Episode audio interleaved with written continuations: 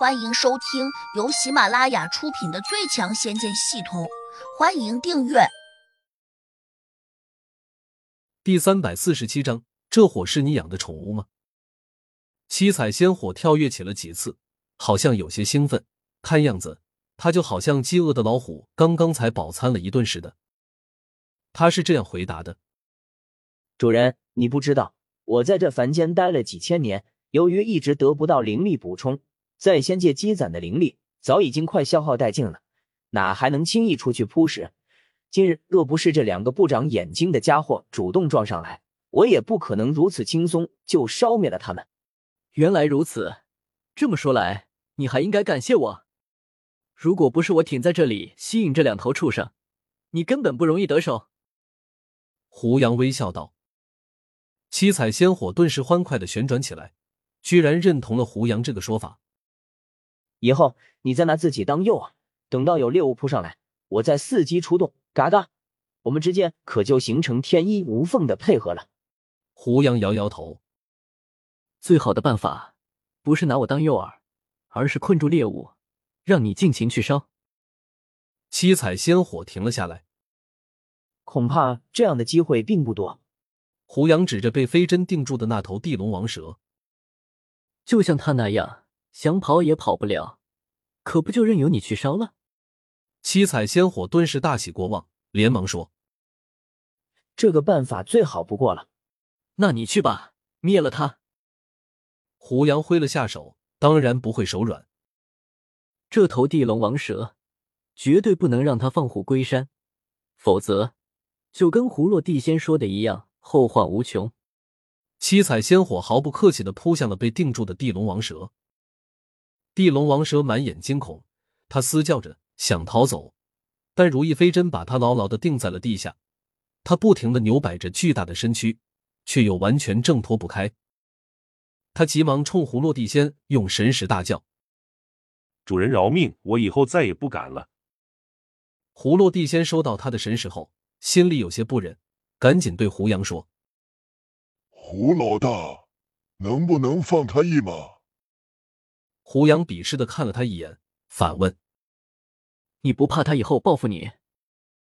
胡落地仙心里一震，却还是回答道：“经历了这次劫难，他以后肯定不敢再造次了。”胡杨冷冷的看着他说：“不管他敢不敢，我也要灭了他，为那些无辜死在他嘴上的冤魂报仇。”说着，胡杨挥了下手，没有等葫芦地仙再辩解。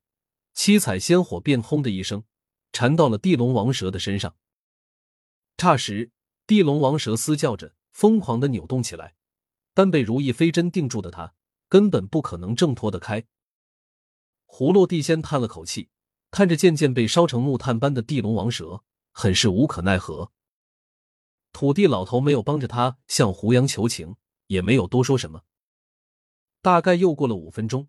地龙王蛇就真变成了一堆像黑石头一样的残渣，七彩仙火可能觉得再无法从他身上榨取到灵力，因此毫不迟疑的扑出来，然后慢慢缩小，很快又缩成了一个蜡烛大小，随之便缓缓的飞向了胡杨。胡杨看着他飞到自己身前，竟伸出了手掌，两个地仙看得十分吃惊，因为这种仙火温度奇高，稍有不慎，就会把胡杨这种地灵化成灰烬。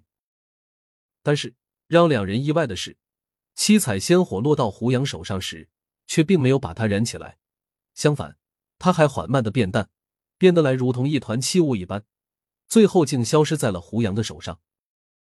两个地仙看得瞠目结舌。当胡杨若无其事的转过身，对胡落地仙说：“你陪我去京城。”时，两人竟好像没有听见似的，依旧傻站在原地。胡杨提高声音说。你没有听见吗？胡落地仙慌忙点头答应，一边却又忍不住问：“这火是你养的宠物吗？它怎么不烧你啊？”胡杨点头，轻描淡写的答道：“对，我刚刚才收养的。”土地老头忙也问：“这是仙火吗？”废话，不是仙火能烧得了我的地龙王蛇。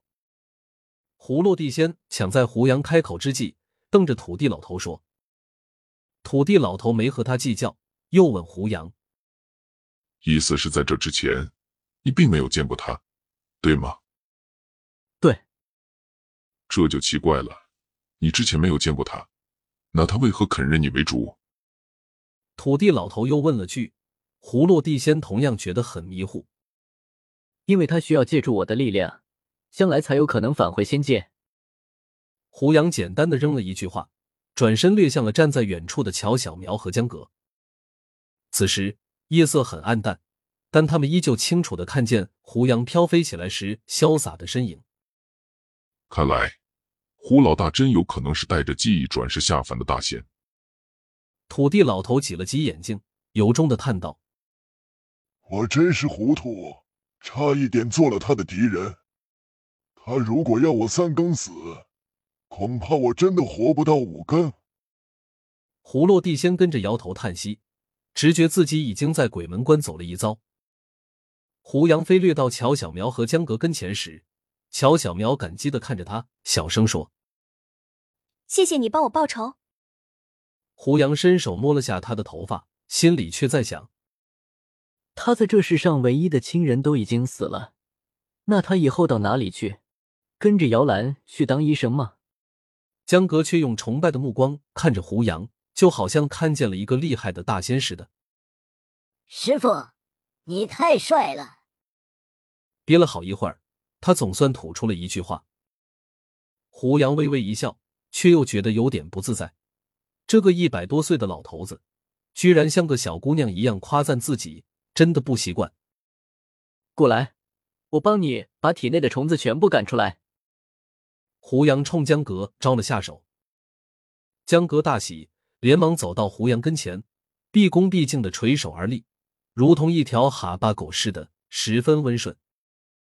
胡杨心里默念了下，七彩仙火立刻从他的手掌中幻化出来，然后他反手把仙火引向了江阁。